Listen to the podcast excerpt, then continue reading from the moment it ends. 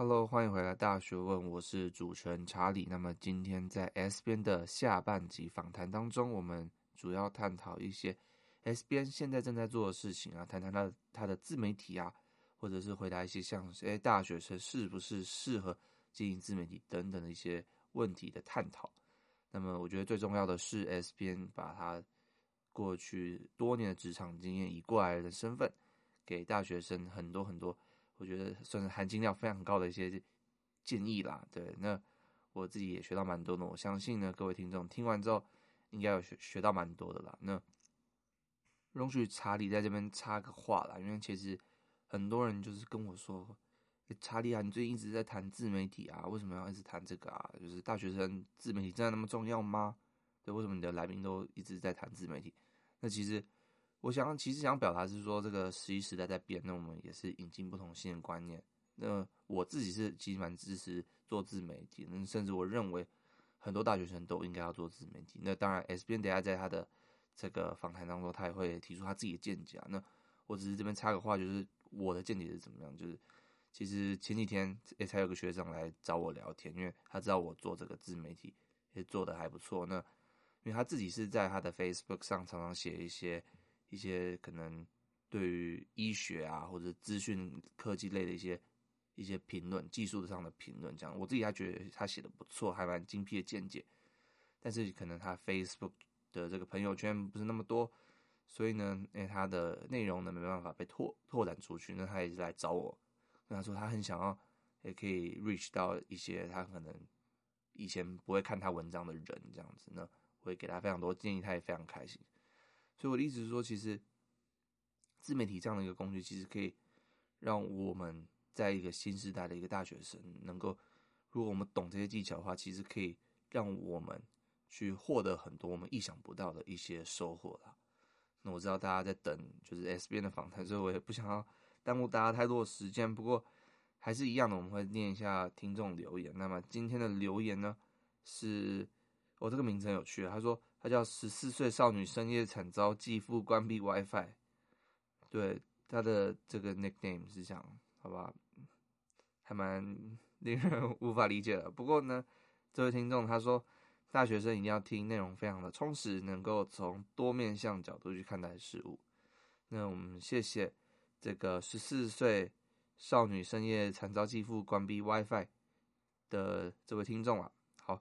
那也希望就是如果。真的那么惨的话，就是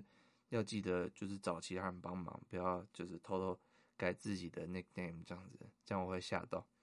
好，那我们就话不多说，马上进入今天的节目。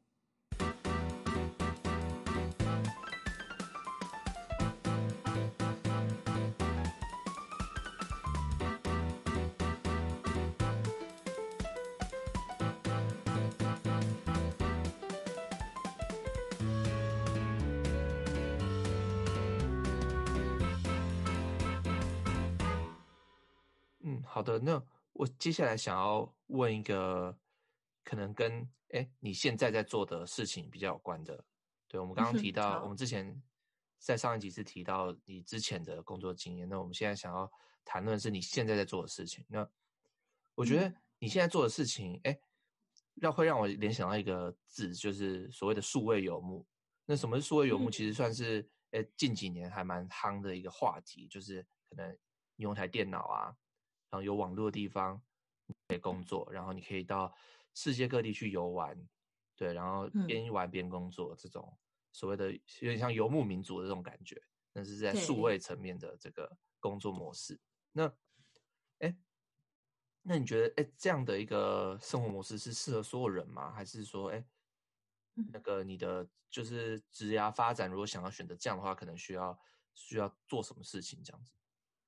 嗯嗯，其实我还不算是真正的数位游牧。嗯，我觉得，嗯，因为其实不管是数位游牧啊，或者是远距工作啊等等，这些呃。这些其实都是属于 freelancer 的一种。那、嗯、其实我其实还停在远距工作的这个 level，、嗯、就是我可以在家里工作，然后或者是远端不用进公司上班，因为我现在是自己开工作室嘛。对对对。所以其实我只要有电脑、笔电，我就可以工作，不用特别去一个场所。嗯。但是数位游牧的境界是说，你已经可能有具备一定的呃，那个叫做什么被动收入的能力，所以导致，嗯、所以让你有这个办法可以去世界各地游玩，然后在不受时差的限制之下等等，呃，可以这样子一边工作一边旅行。但我觉得这个也是我，这是我的终极目标。然后我还没有达到这样的境界。那当然，我希望就是还蛮希望未来我自己可以在西班牙、台湾之间这样来回工作。嗯、不过，我觉得你说是不是适合所有人？我觉得应该是说你很喜欢旅行啊，或者是说你自己本身呃是很喜欢异国文化的人，然后你自己适应力很强的人，都还蛮适合的。那至于你需要什么样的技能，其实是就像刚刚查理讲的嘛，要有一台笔电、一台手机可以工作，也就是说，你需要的是呃需要具备数位技能的人。嗯，那所以我觉得说你，你你如果很向往，就是在这样子的数位游牧工作或者是远距工作，嗯、你必须呢先在职场上将你的数位技能练到可以自己接案，甚至是自己开发案源的程度。嗯哦对，比如说像台湾就有很多啊，台湾就是有蛮多这类的，呃，这个产这些产业的人，他们都已经成为呃很成功的数位游牧或者是远距工作者，像是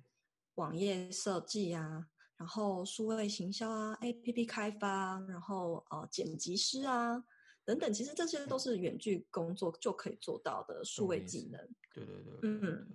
而且这样让我想到就是最近因为这个。新型冠状病毒的关系嘛，很多人就是变成在家工作，其实也算是可以透过趁这个时候去测试一下，这是有一个优点，对，就自己是到底是不是适合这样的一个模式，因为我相信很多很多公司可能就叫你在家，然后可能透过就是网络去处理一些事情嘛，嗯，叫你可以稍微体验一下，就是这种方式是不是适合你自己这样？对，开始也蛮多国家就是、嗯、就是。力邀企业哦，要提倡就是现在因为那个 冠状病毒的关系、疫情的关系，叫大家要提开始提倡远距工作的模式。嗯，那我觉得这个也是蛮有趣的一点呢，因为这个疫情的关系，让大家让世界更看到就是呃 remote worker 的的一个优点这样子。那其实我觉得台湾算是晚起步很多年呢。嗯，美国好像七年前就已经很多人是属于。呃，remote worker，而且甚至他们还预计在未来近几年内，很有可能 remote worker 就会呃超过整体的工作者的百分之五十以上。对，所以其实我认为，呃，这样的工作它还蛮，嗯，还还算是蛮多优点的啦。除了就是你不用进到公司打卡，然后你可以在家里呃享受你的生活，然后一边。呃，就是在你舒适的环境里面工作，其实也会比较有效率。嗯，对对对，就是为什么我今天哎来我来我的节目，我觉得就很开心，就是因为我觉得这样的一个新形态的 工作模式，算是很多人还不知道的。对，就是可能大部分大学生可能还是处于一个，就是去一个公司上班，然后或者顶多可能去自己去创业的这样的一个思维模式那。嗯，哎，其实，在这样的这几个传统的道路之外，还有一些可能只有二十一世纪才有的一个新形态的一种工作方式。那我觉得这个学校一定不会教，因为老师一定没有经经历过这样，对，老师一定不知道，所以你也可能也不会接受到这样资讯。所以今天就很谢谢 S 编来到这边分享这些经验。对，对，不会。那那我觉得第一个是，就是哎，自媒体啊，在这个。近年来，很多人开始做嘛，对，那包括我自己也是属于一个自媒体的一个品牌。嗯、那那你觉得大学生适合做自媒体吗？还是说什么样的大学生比较适合可以开始做这个自媒体的这个朝这个方向去迈进？这样？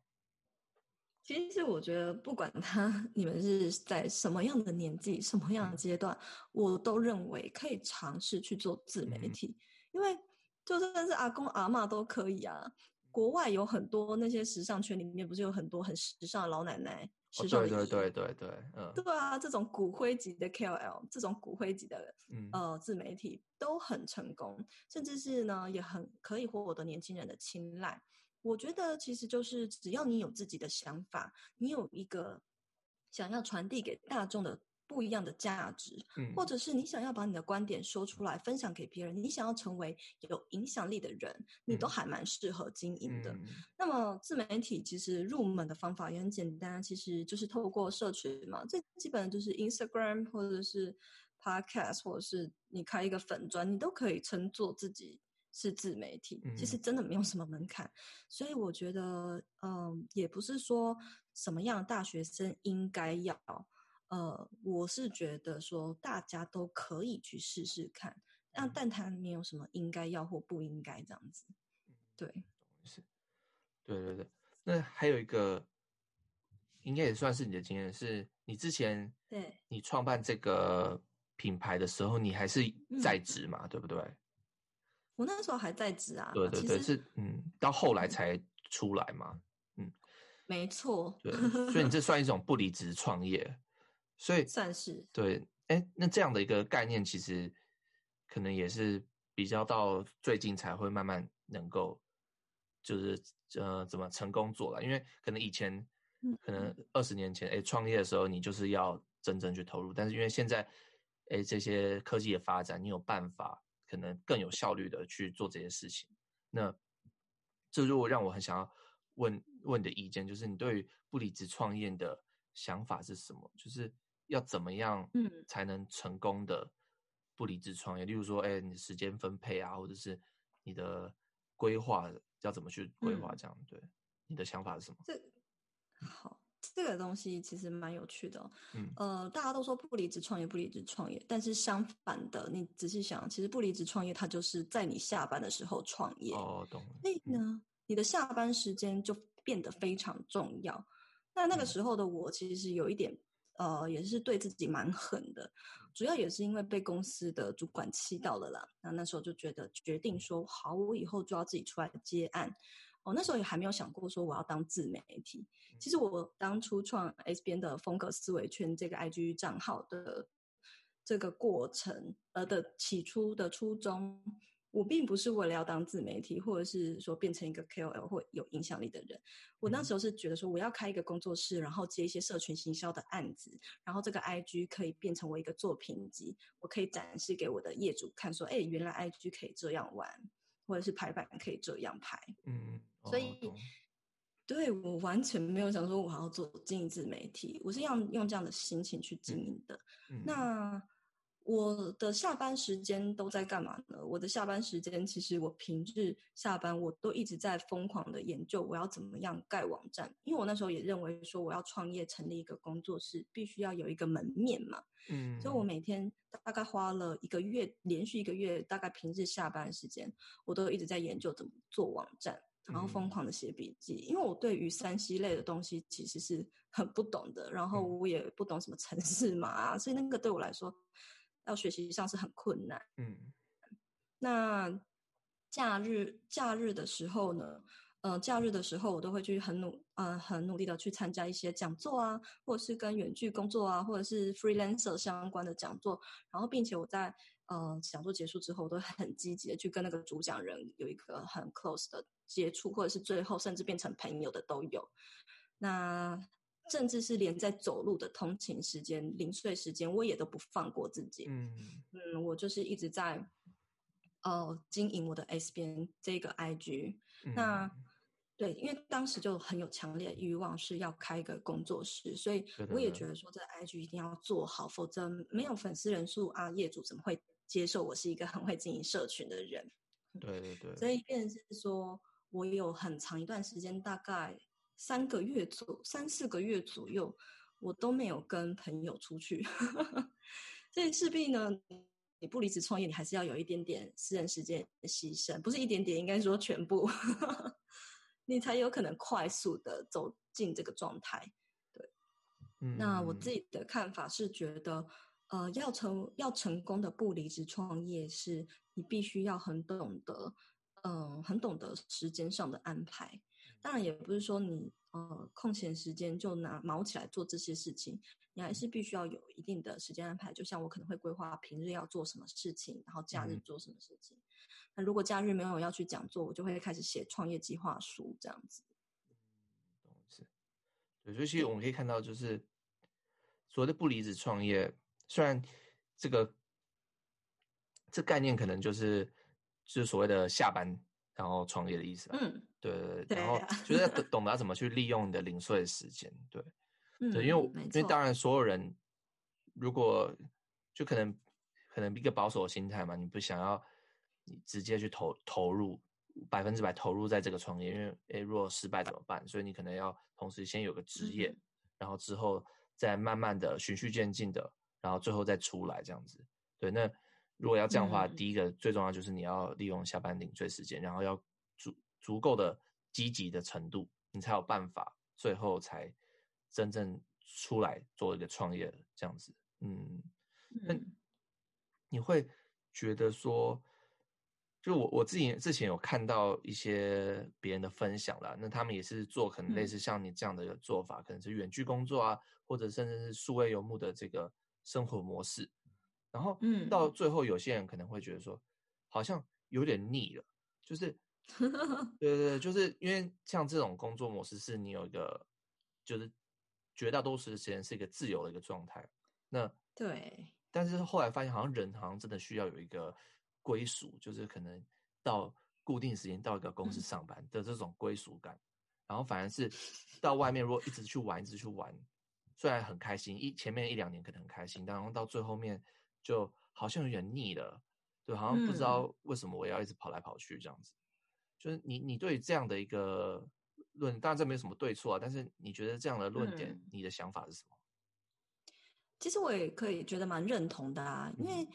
我甚至有想过，说我未来真的踏入成功，就是进阶到呃数位游牧这个 level 的时候，嗯、可能到一个程度，我也会相同的腻。但是那种腻不是说我不喜欢这个。方式了，或者是说，我觉得这个不好。嗯、那个逆应该是说，我想要再追求 下一个阶段。就是我一直，我是一个不会一直安于异于现状的人。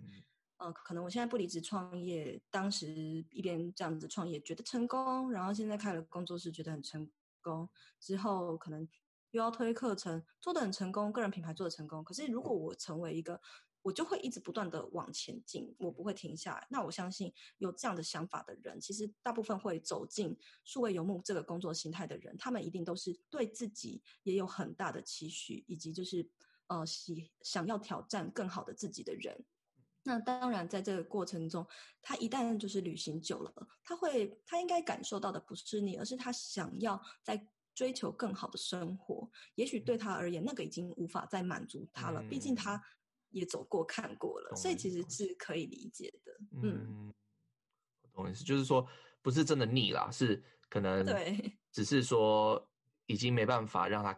满足了，所以他要朝另外一个他更想要的一个模式去迈进，这样子。嗯嗯，我觉得是这样子。懂意思。那你觉得像是你刚刚提到一些可能特性嘛，需要的一些技能或者需要的一些态度，那你觉得？这个会适合所有人吗？因为毕竟我们现在探讨的是一个怎么样，算是很新的一种生工作模式啊。对，那你自己做下来，你觉得哎，适合所有人吗？还是说真的只有少数部分的人是适合这样的一个形式？嗯，因为数位游牧工作啊，它需要一直不断的变换环境，嗯、所以我觉得它并不适合所有的人。嗯，因为。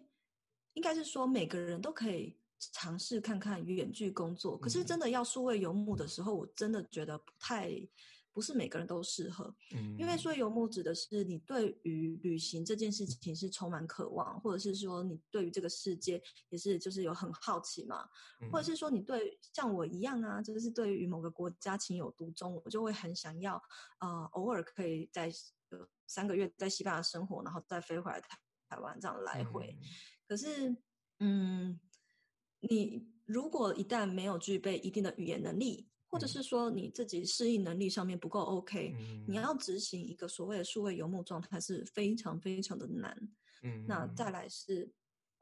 嗯，为什么会很难？呃，难的是你过不去你自己的那一关，你可能无法融入当地的环境，你可能也会不快乐，然后你也不会喜欢当地的食物，因为你不是喜欢一个，你不是一个喜欢出国旅行的人，你就不太适合数位游牧这样的工作形态，可能你就是适合在家里的一般的远距工作这样子。嗯，对，了解了解。对，那最后想要就是有个还蛮大的问题。也不是大问题，嗯、就是一个感觉。是 我刚刚听完你这样讲完那么多，你从你一开始求学，直到你做的各式各样的工作，然后到最后现在自己出来创业，这样整个历程的时候，哎，我有个疑问，就是，就怎么，我我觉得无论如何啦，你换工作、转职这些东西都是一个时、嗯、呃时间成本或者一个精神上的成本，对，那。你刚刚也提到，就是你在一开始大学的时候，哎，大一、大二的时候，好像不太知道自己的目标是什么，这样子。对，那这也回归到就是我们这个节目一开始的一个初衷，就是我们认为，呃，大大学至少在台湾现在教育是缺乏一个自我探索的一个空间的，所以我们才会创立这样的一个节目，去帮助各位去能够找到自己的目标，这样子。对，所以。你，我觉得你就是一个非常适合回答这个问题的人，就是你有那么多的经验，对。那你觉得大学生可能必须要用什么样的形式去做一个自我探索，然后找到自己的一个职涯的方向，而不是出去然后一直换、一直换、一直换，然后最后可能幸运的找到自己的目标这样子。你觉得有什么样的方法你会推荐给大家？嗯，其实我觉得。还蛮多人都会说，你要从试错里面成长，可是导致也很多人一直都不断的在试错中打转，或者是说又继续的对自己未来感到迷惘。那我觉得大学毕业然后踏入职场，这是你人生成长中最关键的一个阶段，因为它同时也是我们人生中感到最迷惘的一个阶段。那会迷惘呢，通常是因为你要进入一个未知的领域，以及你还不够了解自己。那我为什么会这样讲？其实你如果够了解自己，你就会知道你自己想要什么嘛。那当你不了解自己，也不知道自己想要什么时候，然后又要进入一个未知的领域，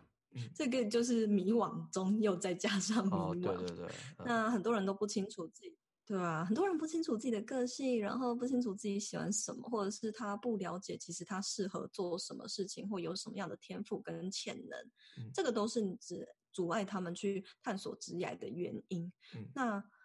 很有可能在一开始的时候，他明明就适合当一个有表演欲的人，他明明就很适合去做 YouTuber，或者是说去当一个呃艺术家等等。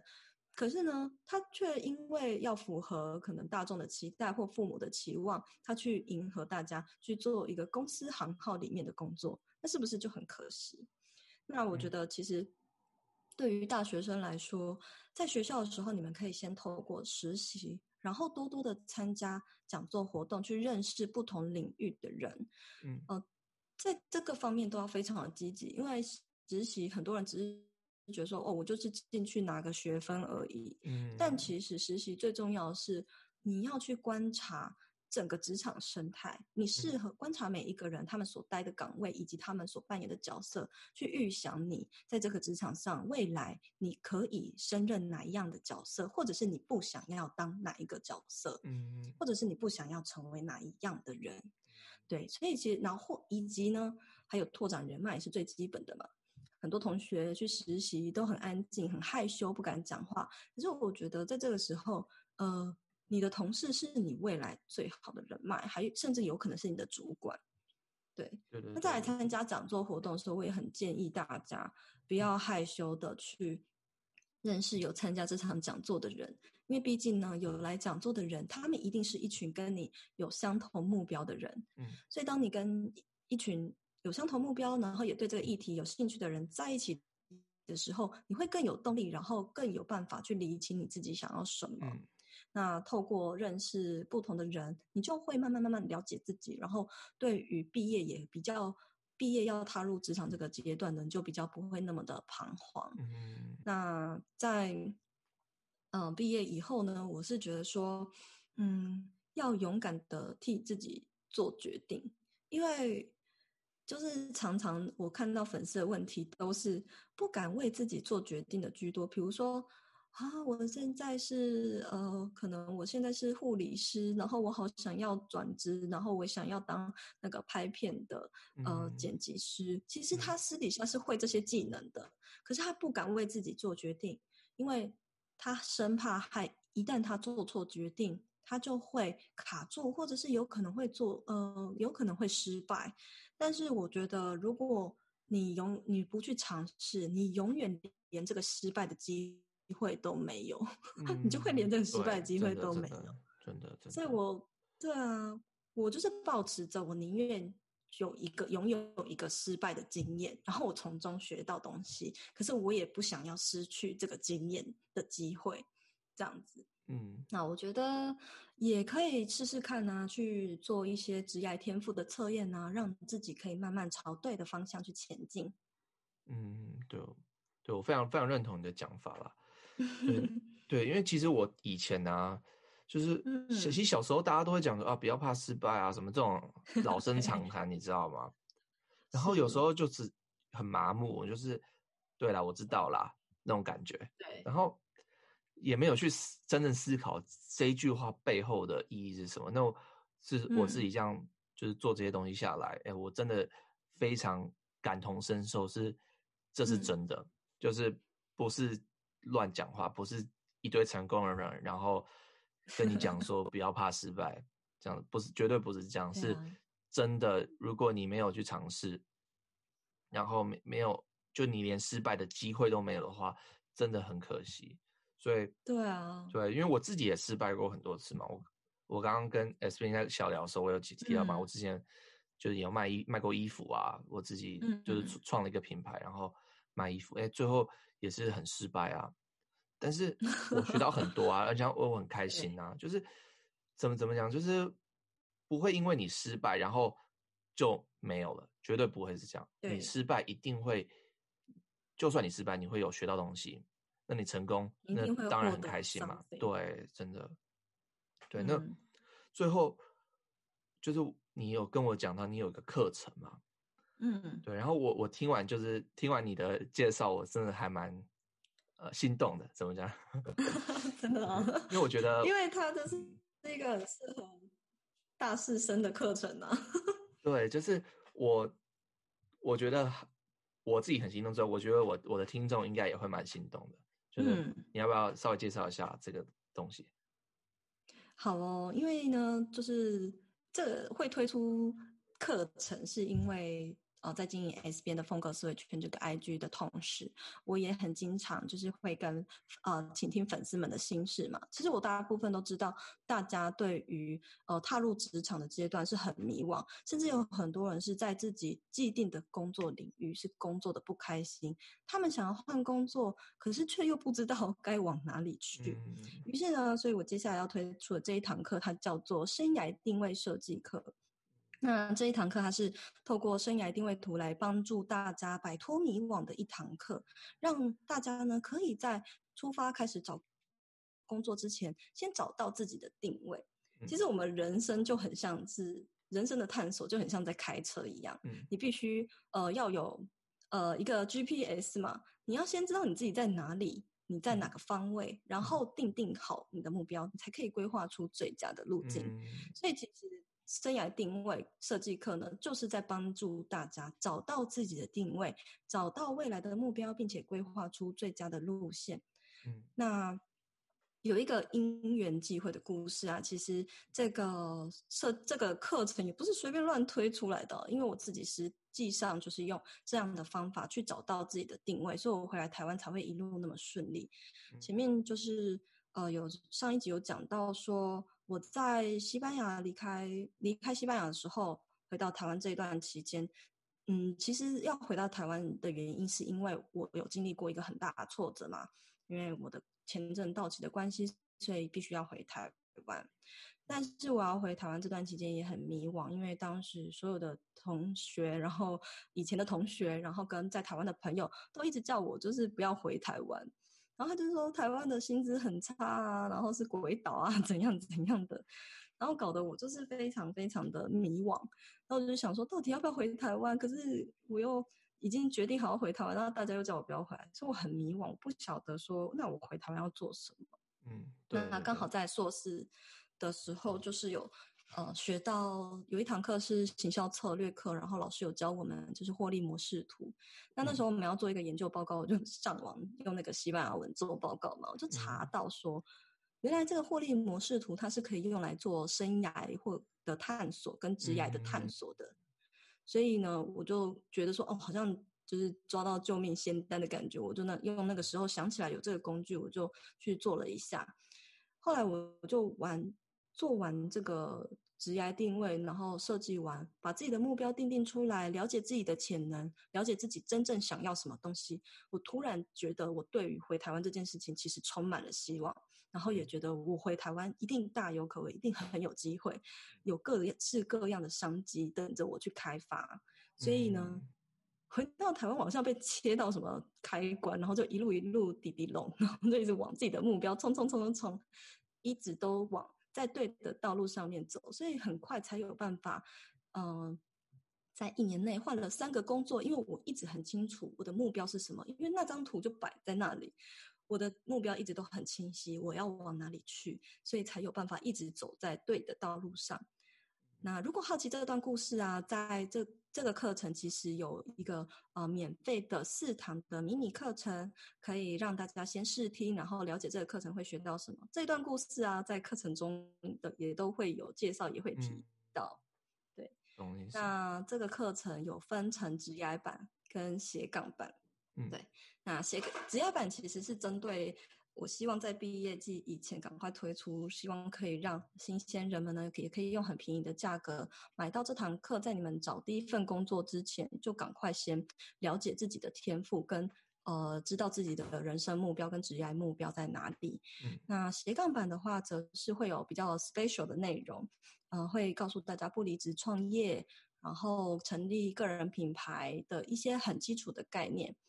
呃，以及就是会在里面公开我呃成立 SBN 风格思维圈这个个人品牌的获利模式图，还有担任社群顾问的获利模式图，哦、呃，算是蛮特别的，因为很少人会把自己的商业机密给公开的。